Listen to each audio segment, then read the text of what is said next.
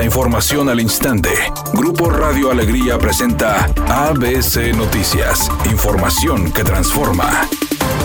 El pasado fin de semana se registraron lluvias en el área metropolitana de Monterrey después de meses de intensa sequía, aunque estas precipitaciones solo dejaron un ligero beneficio. En un recorrido realizado por este medio de comunicación por la presa La Boca en el municipio de Santiago, se constató que el nivel de agua aumentó muy poco y de acuerdo con la información proporcionada por la Comisión Nacional del Agua, alcanzó un llenado de 8.8% de su capacidad y desde el pasado 1 de agosto a la fecha ha tenido un incremento de volumen de 171 mil metros cúbicos. Por otra parte, la dependencia federal informó que la presa Cerro Prieto, ubicada en el municipio de Linares, en el mismo periodo incrementó a 350 mil metros cúbicos y después de las pasadas lluvias se mantiene en 0.9% del llenado del embalse y la presa El Cuchillo no captó volumen adicional y solo reportó 39.8% de su capacidad. Mientras César Flores, presidente de la Asociación de Vecinos de la Presa de la Boca, consideró que las lluvias fueron insuficientes y se sigue sufriendo por la escasez del vital líquido en la actividad económica de los comercios y la falta de turismo. Finalmente señaló que la presa se encuentra lista para recibir el agua al quedar limpia tras los trabajos de desasolve, lo que permitirá una mejor navegación, por lo que quedan a la expectativa de que se presenten más lluvias.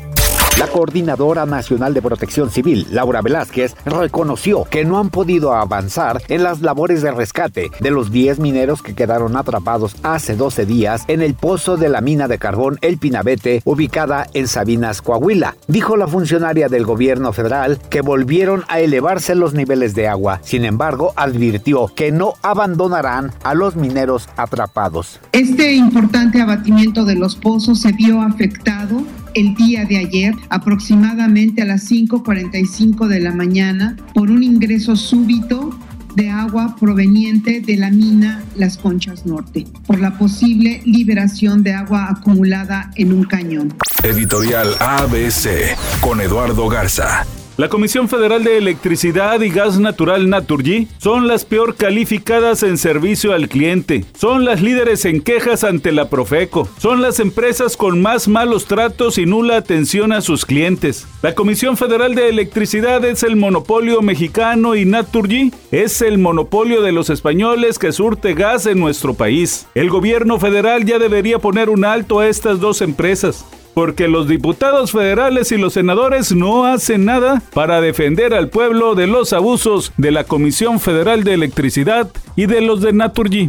ABC Deportes informa, el equipo de los Rayados, después de su triunfo contundente contra el equipo de Necaxa, donde Don Alfonso González sigue maravillando, ahora se preparan para el partido más importante del año. Van a enfrentar al equipo más poderoso que está en esta temporada llamando la atención de todos. Enfrentan a Toluca a mitad de semana. ¿Qué dijo usted a los Tigres? No, primero es Toluca, el líder general, y después vendrá el clásico.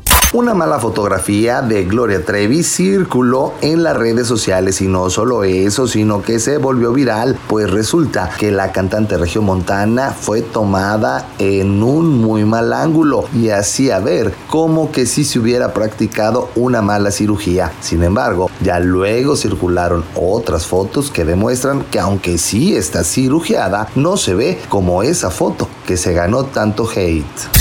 Es una tarde con cielo parcialmente nublado. Se espera una temperatura mínima que oscilará en los 22 grados. Para mañana martes se pronostica un día con cielo parcialmente nublado. Una temperatura máxima de 32 grados, una mínima de 22. La actual en el centro de Monterrey, 30 grados.